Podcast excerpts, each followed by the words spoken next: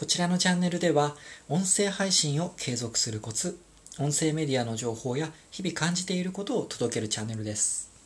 今回もお聴きいただきましてありがとうございます。さて今日の音声配信のテーマは音声配信を継続するために私が意識していること。これについてシェアをしていきたいと思います。私が音声配信を収録している以外の時間ですね。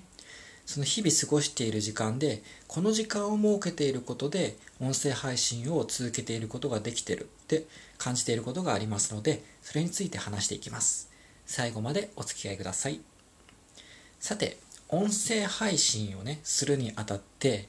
音声のまず収録を撮ってそれを配信するっていうスタイルを私は続けてます。でねこの音声の収録を撮ろうと思って例えば椅子に座って机の上にスマホを置いてじゃあこれから何を話そうかって思ってその場で考えてたとしても収録のネタってすぐには多分ね出てこないことが多いです。というかね何だろう思い出せないっていうことが多いですね。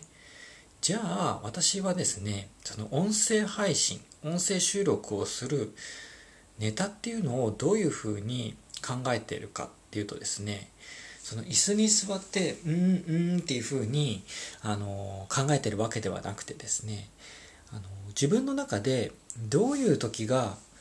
頭の中にアイデアが思い浮かぶかっていうのをある程度そのこの時間がいいなっていうのが大体分かってきたんですね。で私の場合はですねそれが外で散歩をしている時あとは他の方の音声配信を聞いてる時あとお風呂に入ってる時ですね。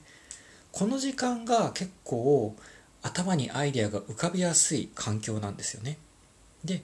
私はこういった環境をの時にですねなんかね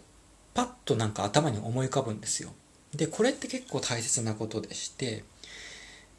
日々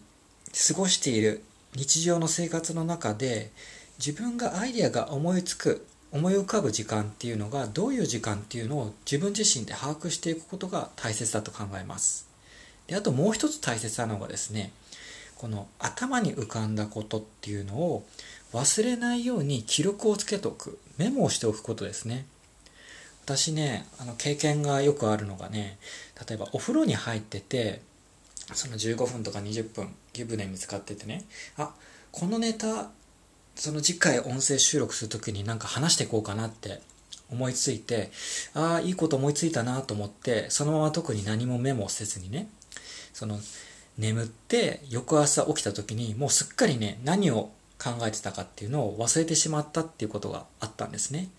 で、そういうことが結構何回かあったので、私が意識しているのはもう頭に浮かんだことは忘れないようにメモをするっていうことを習慣化してます。ノートがあったらノートに書く。で、ノートがない場合でも、スマホが近くにあったらスマホでメモをしておくっていうことですね。で、こういうことをやっておくことで、収録をする前にですね、じゃあどういうことを話そうかっていうことを考えた時に、その自分が取ったメモをですね、メモで書かれてることを見て、まあどういうふうに話すかっていう構成をま考えて収録をするっていうスタイルに落ち着いてます。で、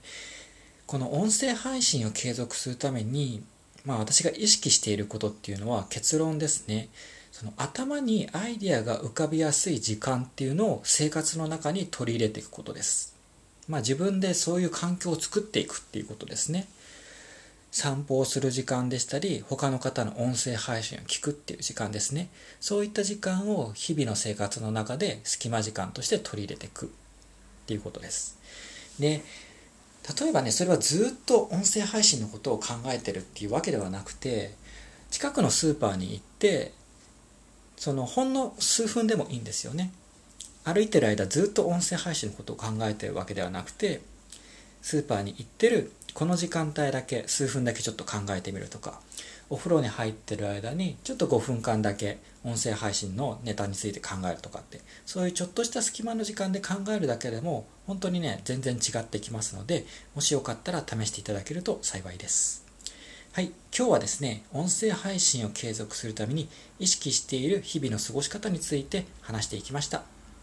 この話がですね、少しでも音声配信を継続するために参考になれば大変嬉しいです。それでは素敵な一日をお過ごしください。バイバイ。